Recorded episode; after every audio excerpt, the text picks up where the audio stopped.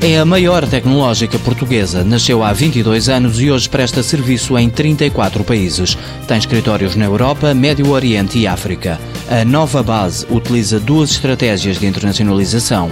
Uma delas, explica o presidente executivo, Luís Paulo Salvado, é a do foco geográfico. Foi o caso que fizemos em Angola. Definimos um setor prioritário quando fomos para lá há três anos.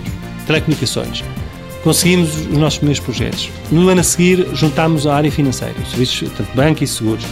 Portanto, e neste momento, este ano, estamos a apostar na energia, já ganhámos os primeiros projetos, e nos transportes. Portanto, e vamos crescendo dentro desse, desta lógica geográfica como uma cebola, por camadas.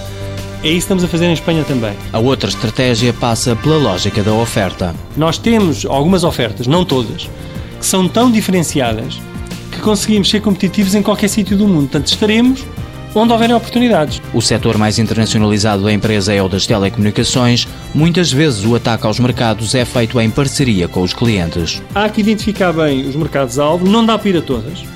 Nem sequer dá para ter uma força de vendas muito grande. Temos que usar os nossos clientes ou outros parceiros que nós encontremos como quase força de vendas avançada que não é paga por nós e ter estratégias muito inteligentes de foco.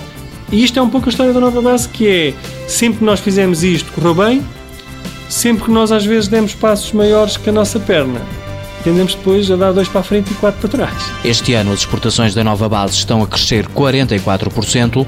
O negócio em Portugal contraiu-se, mas continua a ser muito importante para a empresa. Nós temos que tratar muito bem o nosso mercado nativo, Portugal, porque sem referências cá sólidas, nós não vamos conseguir ter sucesso lá fora.